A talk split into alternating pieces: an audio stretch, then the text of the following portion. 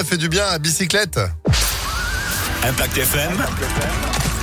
Le pronostic épique. Et tout dernier rendez-vous, pronostic épique de cette semaine avec Alexis Cœur de Roi. Bonjour Alexis. Bonjour Phil, bonjour à tous. Et bravo pour hier. Hier, nous étions à Caen et sur cet hippodrome, vous étiez confiant et vous avez raison puisque vous avez eu le doublé gagnant. Mm. On est plutôt pas mal et c'était même un 4 sur 5 pour le quintet de ce 17 mars. Allez, aujourd'hui vendredi, on va où? À Anguin-les-Bains. À Anguin. Mais oui, de retour sur les terrains d'Anguin.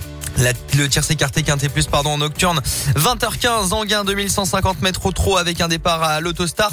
Ils seront 16 épreuves euh, ouvertes et assez difficiles notre favori sera quand même le 16 Ingo qui a échoué d'un nez dernièrement dans un quintet à Vincennes. On le reprend en confiance avec Antoine Abrivard aujourd'hui. Opposons-lui l'As l'entraînement de Jean-Michel Bazir qui évoluera pieds nus. Viendra ensuite le régulier Flaya Kaluma.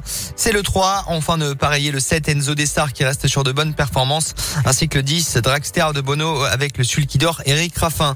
16, As, 3, 7, 10 et 12 en cheval de complément.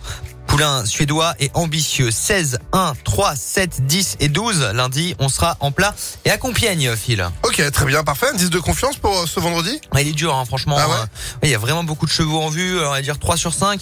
Mais J'aime beaucoup ce 16. euh, La dernière fois, je vous dis, il a échoué euh, un petit nez à Vincennes dans un gros quintet. Donc aujourd'hui, euh, peut bien Ok, faire. coup de cœur sur le 16. Mm. Eh ben c'est noté. Merci beaucoup Alexis pour ces pronostics à retrouver en replay sur impactfm.fr.